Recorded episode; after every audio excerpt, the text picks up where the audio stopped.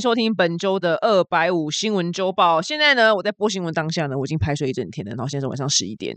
但是我再怎么累，我还是很努力的把本周的新闻挑出来跟大家分享。我真的非常非常感谢大家愿意听我的二百五国际新闻周报。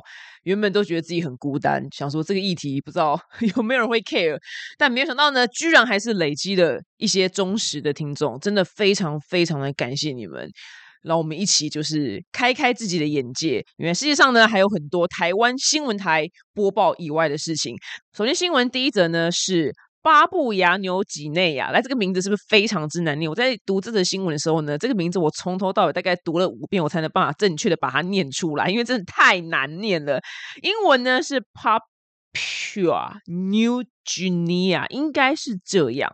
那这个国家在哪里？在澳洲的上面啊，这样子会比较简单的来记，是一个很大的岛屿。然后还有产呃森林啊，很多海洋啊，金枪鱼啊，可可咖啡啊，椰干橡胶等等。是一个很有很多自然资源的国家。那这个国家呢，它的外交部长呢是一个叫做特卡琴科的人。前阵子啊，因为上上哎上礼拜吧，不是英国国王查尔斯三世就加冕大典嘛，然后全世界一堆就是重要的人飞去那边帮他就是庆祝这样子。那这个国家呢，你看我们有没有发现我都讲这个国家？我不想念的。好了，巴布巴布呢被爆出来说，他的整个团呢去参加这个加冕大典，花了新台币两千七百七十四万元，就是大家的那个税金。人民的血汗钱，他的外交部部长的女儿呢，还在他的社群平台上面呢大晒他坐就头等舱啊，然后买很多就是精品店 Chanel 什么之类，就狂泼特泼。然后他的那个奢侈的行径呢，让非常多就是人民非常的愤怒。没想到他老爸呢，他老爸没有出来就是道歉，他老爸出来居然说：“你们这些人都是原始动物，你们就嫉妒我女儿而已啦！你们这样骂我女儿哈，就是让我女儿受到创伤。”哇靠，他老兄真的。他老公真的很荒唐哎，不是政治人物不是也要人设吗？他女儿好歹耶，偷一些就是你知道什么去育幼院都好，你知道吗？连诈骗集团的，我跟你讲，我前阵子我跟你说，哎，我不知道我有没有讲过，前阵子应该是网友表妹剖给我看，还是谁啊？忘记哪边看到，说他在交友点上面认识男的，然后那个男的就还剖他去育幼院。周末去送物资的那个照片，那一看是诈骗嘛？他妈的，连诈骗集团都可以 po 这种照片，你看政治人物，你更要这样子做啊！你女儿还要干嘛？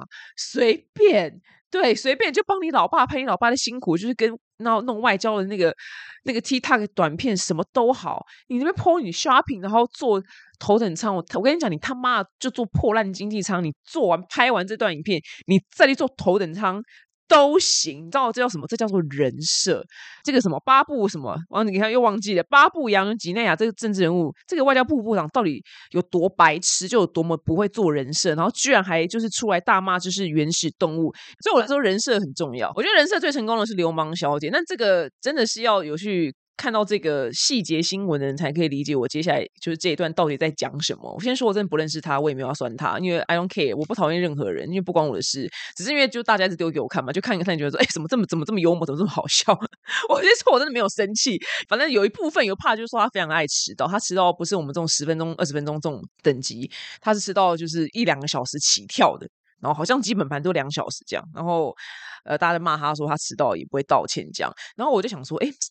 他连重要工作都可以迟到，我想说，她前阵她不是男朋友的爸爸就是过世吗？那一定要办丧礼吗？我就想说，嗯，她男朋友爸爸丧礼，他会准时到吗？他会迟到吗？他该不会他老爸都出殡出完了，都投胎去了，他还没到会场吧？七七四十九天之后再出现说，不好意思，我拉肚子。我跟你说，他粉丝是不要骂我，我真的只是就看到看到网络上这些东西，我觉得很幽默。不知道我在讲什么的人呢？你们自己去爬文，其实其实也不重要，不需要爬文啊。对啊，这件事就就就这样。所以我来说，人设很重要，好吗？就这个外交部部长是白痴吗？你要怎么样骂这些人民？你就你在家骂嘛？你居然就对着镜头骂，真是好大大人设彻底性的，他人设这一刻死当重修。OK。麻烦有人就是去他的那个那个什么外交部部长的 Facebook，把我们家刘小姐刘小姐的那个贴给他，我觉得是很好的教材。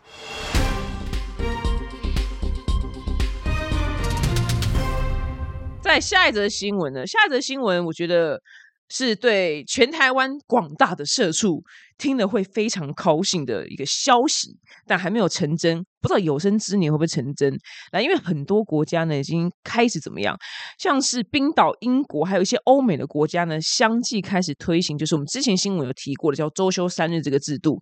那在亚洲的国家，目前呢是日本的那个非常知名的 Panasonic，在去年他宣布说，我们来试试看周休三日。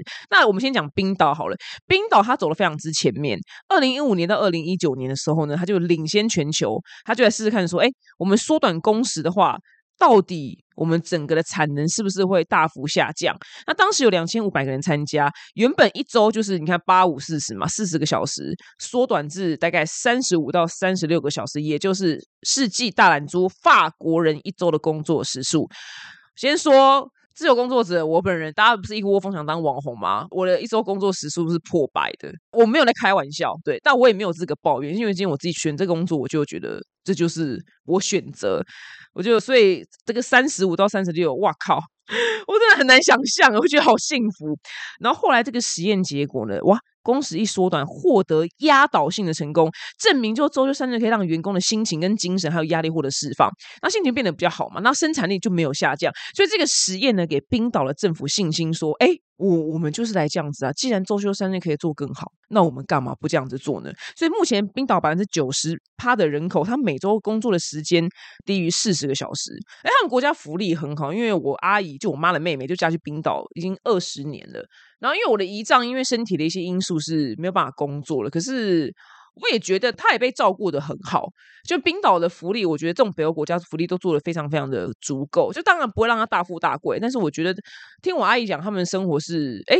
就是好像是很 OK 的，就也没有什么太困难的地方，这样。所以呢，因为冰岛先成功了，所以连带就是，哎，其他北欧国家开始试试看，我们来降低我们一周工作的时数。那后来呢，英国也在去年的下半年也开始实施这个周休三日的实验。好，我前面讲了这么多，我知道你们要听台湾对不对？好，我英国就速速讲。英国呢，总而言之，结果就是企业的平均营收年增百分之三十五趴，然后七十一趴的员工认为我的倦怠感降低了。然后九十二趴参与事业的九十二趴的那个企业呢，就是有参加这个实验的企业说，哎，我要继续让他们就做休三日。然后十八间公司永久采用。好，那这些国家啪啦啪啦啪，其实英国、什么西班牙、德国、比利时、瑞典、爱尔兰、加拿大、美国都有人开始尝试做休三日。那台湾呢？台湾呢是现在有发起联署，可是发起联署到真的可以被推行。哎喽，我不知道是不是社畜，就是在听我节目的这一代社畜，是不是要你们退休之后才可以看到这件事发生。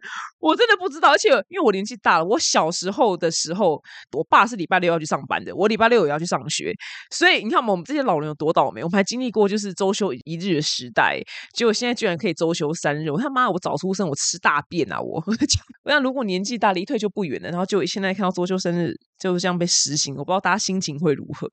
只能剩有生之年呐，对，剩有生之年好好享受一下。后来出社会人一定多爽啊！他一出社会就周休三日，诶我可以理解为什么周休三日心情会比较好，因为我有很多就上班族朋友嘛，他们真的到礼拜天就是心情很差，就说明天要跳楼干嘛的。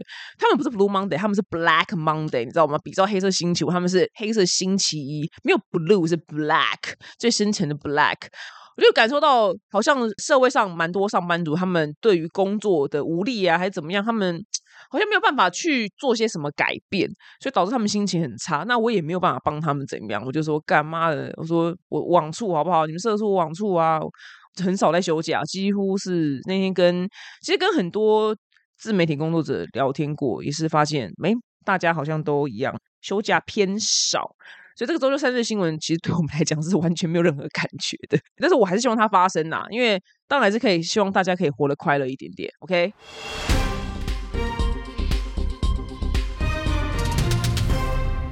下则新闻呢，我们讲到日本来，现在那个开放的之后呢，全台湾两千三百万人，应该有两千万个人都已经去日本玩过了。我个人就去了三次。那你在买东西的时候，就是你只要满五千日币，大概就可以。诶，应该是五千日币吧，大部分地方都可以免税。然后很多人很爱去日本买名牌，因为现在汇率跟免税这样价差起来，就是好像价钱蛮漂亮。不过因为我没有特别的迷恋名牌，所以我不知道那个价差到底有多少。我光我光买一些小叮咚，就是一些 美妆啊、衣服、帽子，我就觉得很开心了。那最近发生什么事情呢？因为很多人去日本就狂爆买，就是精品或是反正各式各样的东西嘛。那因为很多人他们是就是你在买东西的时候。当场就是免税的。那最近发生什么事情呢？就日本海关呢发现说，哎，就是我给你方便嘛，因为我们现在以前买东西退税很麻烦，要到机场去退。以前那个年代，对你到机场把那所有单子给他，然后他那边算算算，然后退现金给你。但现在你在这些店，你就直接买，他很多地方当场可以直接退税嘛。你大家去药妆店，五千块日币以上就可以直接退了。那后来呢，那个日本海关呢，就是他在。放人回他们自己国家的时候，发现有很多的旅客，他其实不符合退税的条件，但是他已经退了，那要他们补缴，但这个补缴呢，总共呢是四亿七六三六万，你要自己算，非常非常的多的钱，台币，那就不是日币，台币就逃不回来，因为这些人到机场的时候，呃，就被告知说，哎，你要补缴，然后但是他已经要飞飞机，他就哦好，那可能是我回国的时候再汇给你啊，就没有汇，当然，要是我我会汇吗？应该会吧。不是啊，没有当场给他就好了，因为我一定不会买太多东西，我就一定是当场给他。可是我为什么很多人就直接走了？因为我接下来讲这个案例是金额非常的庞大。因为呢，就是居然在台湾，台湾呢有一对男女，他们呢前阵子在日本买了就是台币，好像台币又不是日币哦，一亿八百一十九万元的商品，这个一看就是。应该是代购啦，应该是代购才会这样子买东西。那很多高级手表、化妆品等等，但是因为他的那些东西，他他说他很多都已经先寄回台湾什么之类的，所以反正他带到机场，他的那个单子、什么货运单啊、发票啊、里里口口那东西，商品的数量是对不起来的。但所以呢，日本的海关要求他要补税四千七百万日币。那为什么补税呢？因为其实是一间店大概是五千日币以上，五十万日币以下是免税额。你超过了五十万日币，在一间店。的话，他就是不能再免税，你就是要付税金。但就是这两个台湾人，我也不知道是哪两个勇者啦，他们没有缴清就直接离境。那日本海关也不能这样子把他拦下来，所以就是因为有很多这样子人，所以刚刚我前面才说，他总共被欠日本海关被欠了四亿七千六百三十六万元台币的税金，那目前是追讨不回来的。那因为你在日本的国内消费的话，你先呃，其实要付十趴的消费税。那所以我免税的话，你看我买精品，我首先先。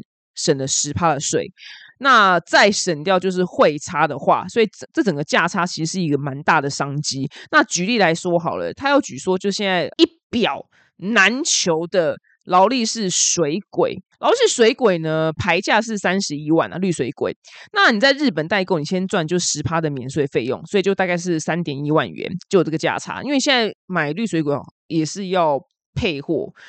啊，我记得就是一表难求，我没有带玩精品，我不太知道。那接下来呢，还是有。汇率差，那如果说以现在那个日本的这个汇率跟二零一九年比的话呢，可以再赚七万块台币，所以这这件事情变得其实是非常有商机的。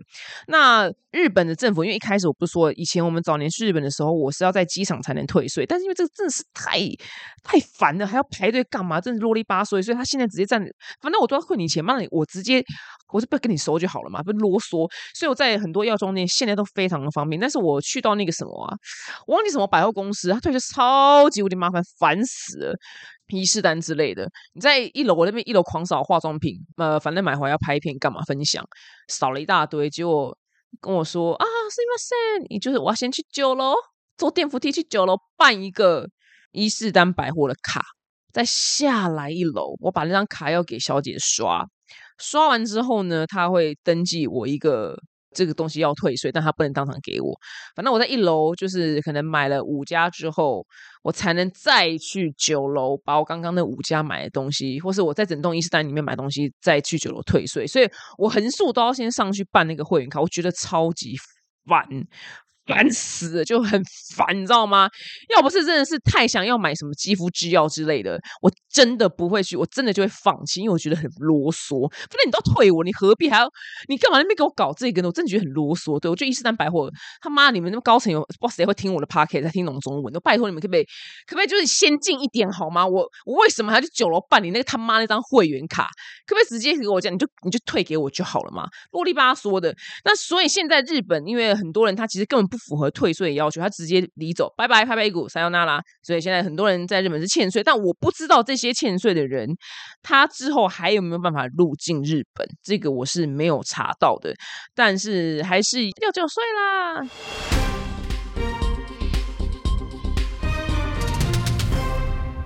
下的新闻呢？我们来到冻卵。前几集我刚好有采访，就是冻卵的医师。然后我妹，我妹听完之后，她真的就去和心理孕，就咨询冻了。她也准备要冻了。那因为没办法，因为现在我们女生有很多事情要做，所以我们就会延后结婚生子这件事情。那我个人是没有要生子的，所以我我个人是没有动。但是我非常非常支持女生，你有财力你就去动，真的，这个钱是非常值得，是留给自己一个。机会，然后最好是趁年轻的时候先动起来。那美国也非常非常流行冻卵这件事情，很多的单身女生呢也想要冻卵，可是他们没有想要留在美国本土冻卵，他们是要去哪边？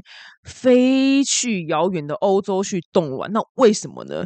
因为在欧洲冻卵的平均成本只要美国的四十 percent，在西班牙甚至就更便宜。所以很多美国女生她会直接跟姐妹们说：“哎呀。”你也是博安嘛？啊，我嘛博安，我嘛唔在问虾米时尊会有安？那我们要不要一起去欧洲姐妹之旅玩一玩，顺便冻卵？因为我们这样搞不好一趟回来还是比我美国冻卵还便宜。那我干嘛不去度假嘛？所以现在女美国女生飞去欧洲冻卵这件事情很流行，我觉得哇靠，这件事情真的是很酷诶。他们说，诶，如果说你去欧洲你觉得太贵的话。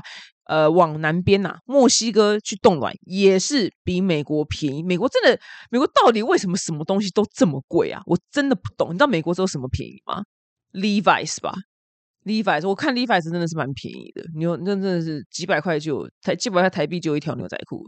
Tommy Hilfiger 真的也很便宜，Coach 狗干便宜，真的真的狗干便宜。其他那除此之外，好像什么东西都真的是超级无敌爆干贵。我就觉得，对啊，美国到底为什么什么东西都这么的贵？好，总而言之呢，往南边走呢，那个墨西哥也是一个非常非常棒的选择。但是呢，如果你去欧洲或是墨西哥冻卵的话，其实你有一个最大的问题是语言的隔阂。那就有采访一个去西班牙冻卵的这位。美国的女士潘娜小姐，她觉得呃沟通起来会觉得有点不顺畅，然后如果一个人去的话，其实会有点孤单，呃最好还是跟女生朋友一起去啊。其实你这样还是会有个伴，但是她还是觉得这趟冻卵非常非常的值得。那冻卵呢，其实也不是百分之百卵子会存活。后来我看到这个新闻，我觉得最让我惊讶是，呃全球呢有六分之一的人患有不孕症。哇，六分之一很多哎！你们有你们有发现吗？周遭那些在求子不孕症，清一色都是什么高收入？我想真的，越没钱的越那子宫越强健，那个精子越健康。真的，我是说真的，我不知道为什么，这是什么？这是什么定律啊？老天在造人的时候是怎样？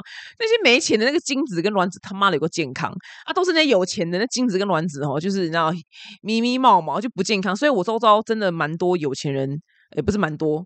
而是很多有钱人在呃做冻卵啊，或者是什么试管啊之类诸如此类的事情。然后我有一个朋友，他的体质非常特殊，总而言之，他很不适合怀孕，做这种什么，反正叫什么，不知道什么取卵植入。做了反反复做了非常多次，非常辛苦，花了非常多钱。因为他很有钱，所以我觉得也没差。但是我觉得他很辛苦。然后后来我就，因为他已经好，他现在已经有一颗受精卵，但是在冷冻，然后连性别都知道了。我就问他说：“那你台湾不能找代理孕母嘛？那你要不要？你就拿去美，你就送去美国就好啦。但他不要，他就觉得他一定要自己去亲自的怀孕这个过程。他觉得为什么别人都可以，我不行。我觉得哇，好辛苦，因为他跟我一样三十八、三十九了，就觉得很辛苦。其实还是有很多可以拥有小孩的方法啦。嗯，如果你们两个都可以的话，其实收领养也 OK 啊。我讲不是说评断或批评，我只是觉得他好辛苦，因为他好像常常，嗯，这次没中又流掉，他心情就很不好，就觉得看着蛮难过的。希望他心情也好一点。只是哦，其实就是一直都没中啊！我就觉得哇靠，这真的是太太折磨人了啦！拜托拜托，我觉得活在世界上还是有，还是很多事情可以带来快乐，没有说一定要小孩才可以到终极的快乐。我跟你带你，我跟你讲很时髦。我看六人行，而且六人行是什么？一九九年二三十年前的电视剧哦，里面有一次，里面有一次菲比的弟弟还哥哥什么之类，反正就总而言之，就是他弟弟跟他的那个老婆是没有办法。没有办法怀孕的，但是他们那个年代就已经做出了就是那个什么受精卵，所以菲比呢就当了他们的代理孕母。你看三十年前呢，这是美国电视剧就已经演出这个剧情，所以你知道代理孕母这件事是非常非常的时髦，走在极度前面，就觉得哇靠！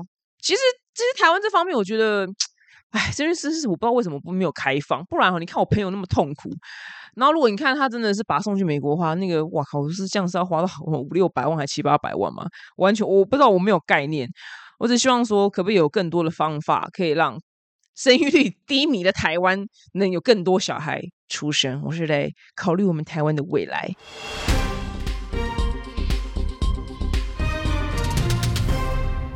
下则新闻呢？那天前几天呢，在呃新闻上面看到，有一天深夜。在什么逛逛商场那边大排长龙？什么事情呢？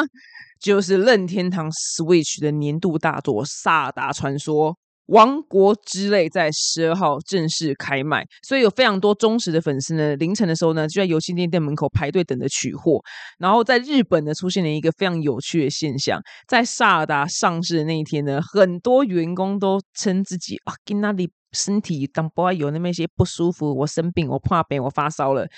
就集体请假，所以大家都知道这原因什么啦？那些臭男生就是萨达休假，因为他们为了要玩萨达。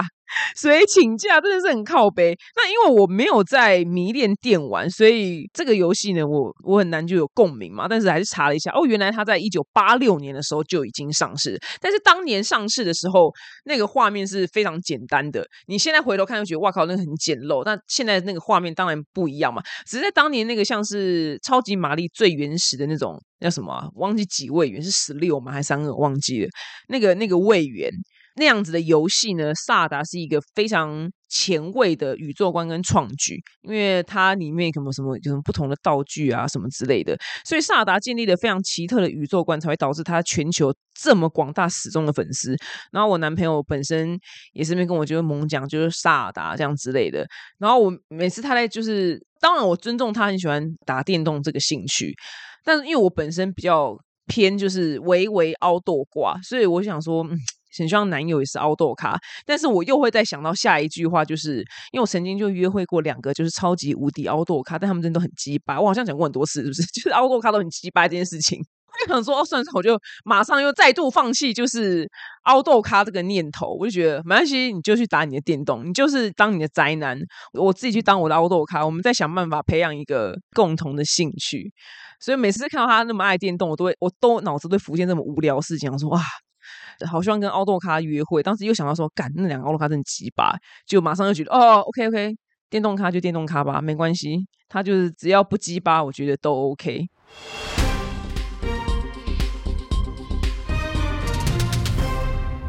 下的新闻呢，我们来到中国，中国的江西高安市呢，前阵子发生了一个 很荒唐的事情，有一个姓贾的男生，他在月黑风高的夜晚呢，闯入一个公墓，他破坏了他一个亲戚的坟墓，他真是名副其实的刨坟，刨你的坟墓，把他那个坟墓刨开之后呢，把他的骨灰坛呢丢到河里面，然后呢，结果这件事情就被就是被刨坟的那个的老婆就发现了。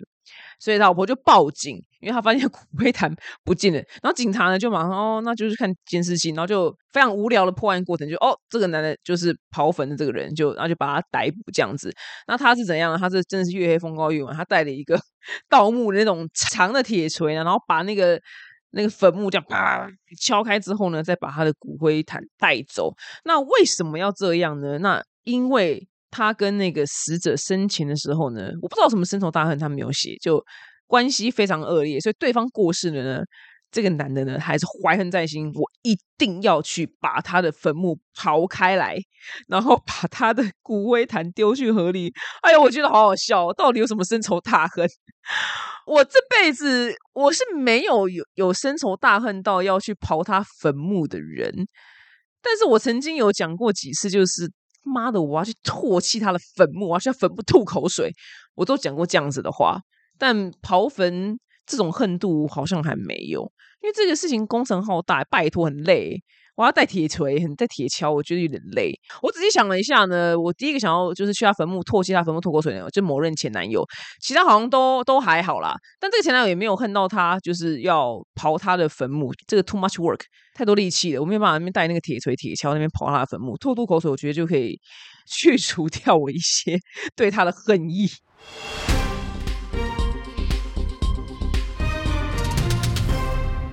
节目的最后呢，是听完可能对你也没有什么用的冷知识时间。那这个冷知识其实很新，也是今年的新闻。那我们常常在机场看到，就是缉毒犬嘛，或是警察局里面就有养，就是警犬哦，狗主意好喜欢他们，就觉得很可爱。但是呢，怎么发现哎，都永远只有狗哎，都没有猫来做这些工作。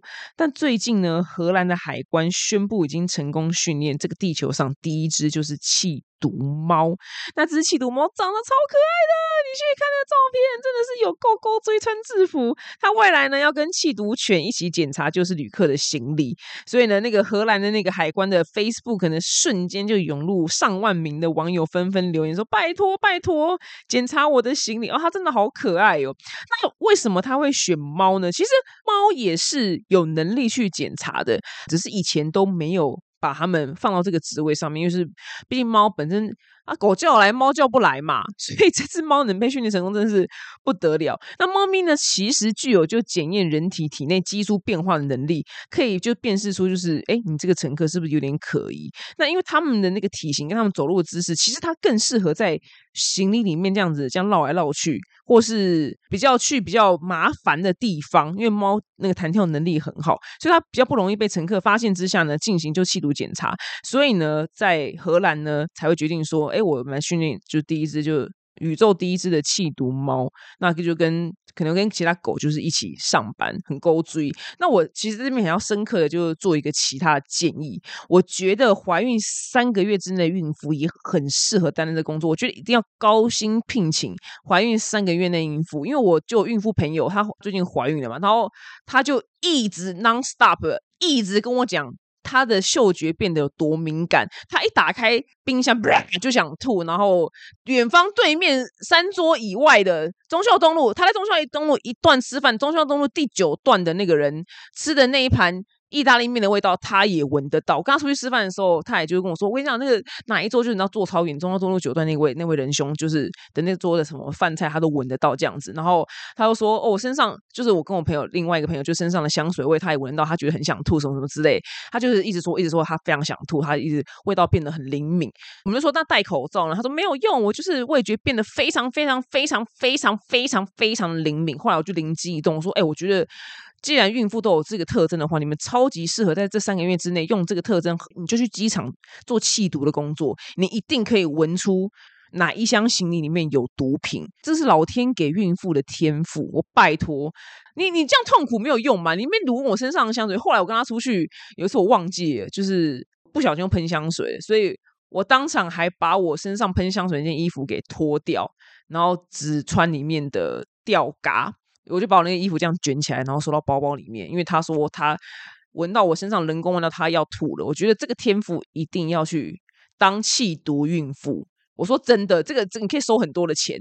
尤尤其是那种没上班，我跟你讲，很多孕妇不是那个一怀孕就不上班辞职嘛。我跟你讲，你前三个月哈，你去赚这个钱，赚你的奶粉钱，你就去机场。当气毒孕妇赚这个奶粉钱，赚这个尿布钱，这个薪水应该开的会不错，好不好？大家有没有听到？哇，我们不能浪费孕妇这个天赋，就他们嗅觉变得非常灵敏，因为她真的怀孕以来就是一直一直一直一直一直一直一直一直一直跟我讲她的嗅觉变得有多么多么多么多么多么多么多么的灵敏，这个天赋一定要好好利用。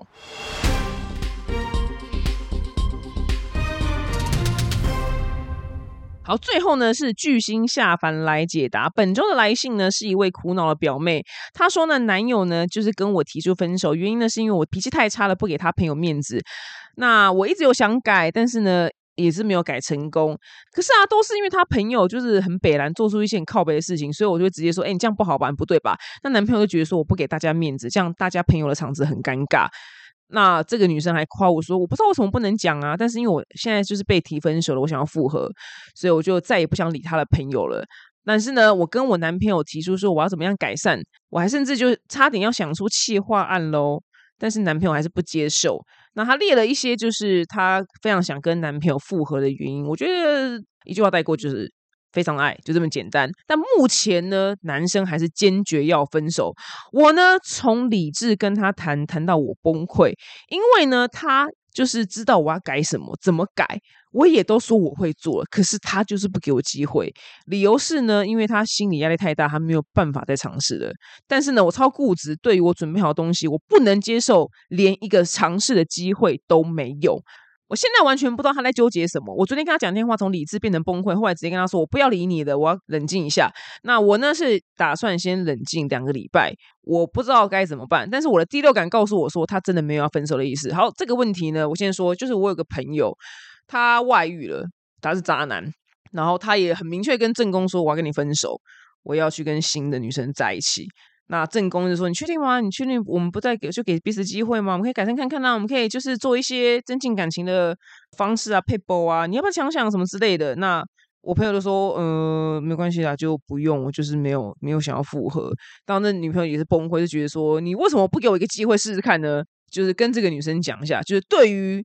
你不给我机会这件事情，我不能接受。我想请问你们一件事情：川普今天出来选第二次，选民如果不给他机会，让他当不上第二次总统，美国总统的话，那你觉得他能怎么办？能怎么办？他能怎样？我就坐在白宫不走，哎哎哎，我就不坐在位置我不走，我就是美国总统，能吗？连拜登都不能了嘛？那你们怎么可以不接受？就是你另外不给你机会呢？你你怎么有办法不接受？你不你要怎么样嘛？就你不接受，你能怎么样？你只能接受，因为所有事情都是不要的人最大，不要的人就是捞多。记住我这句话。所以不是说我今天不安慰你，是因为我觉得。不能接受对方要离开这件事情，不能接受对方不给你机会这件事，我觉得非常非常的这个逻辑本身出了非常非常大的错误。我我只要讲拜登例子，你就懂了吧？你懂吗？拜登选不上第二次，选民不给他第二次机会，第二次机会他能怎么办？所以你能怎么办？没有怎么办？你就只能接受分手，好吗？那你现在知道你的脾气这样子不好。你未来就不要再犯一样的错了。你没有办法做什么。那你刚刚说你女人的第六感真的没有分手的意思？我觉得女人的第六感，吼，只有在什么时候很灵验呢？只有在你交往交往的好好的时候，你突然觉得哪边不对，你去看他手机，你绝对百分之两兆都会看到什么东西。女人第六感最准确在这个地方，其他吼应该都非常的还好。所以 你说你的第六感真的没有分手意思？我希望你可以再回信告诉我，他到底有没有跟你复合。我是希望你可以快乐啦。我希望你的第六感是正确。只是我跟你讲我的大数据，我看到的好像都都没有在其他事情上面太准确。而且他已经说压力很大，然后结果你还就是变成崩溃，在跟那边嘶吼什么之类的。我觉得他可能只会退得越远吧。OK，总而言之，收听这一集的表妹。你只能接受，你只能去好好的过你的生活，成为一个比较脾气好的二点零的你。之后，他未来有机会看到不一样的你，才有可能去重新打动他，跟你复合。就算没有复合，二点零的你也可以在恋爱市场上吸引到别的不同的男人。全世界还有三十五亿只屌。OK，我们下期见，拜拜。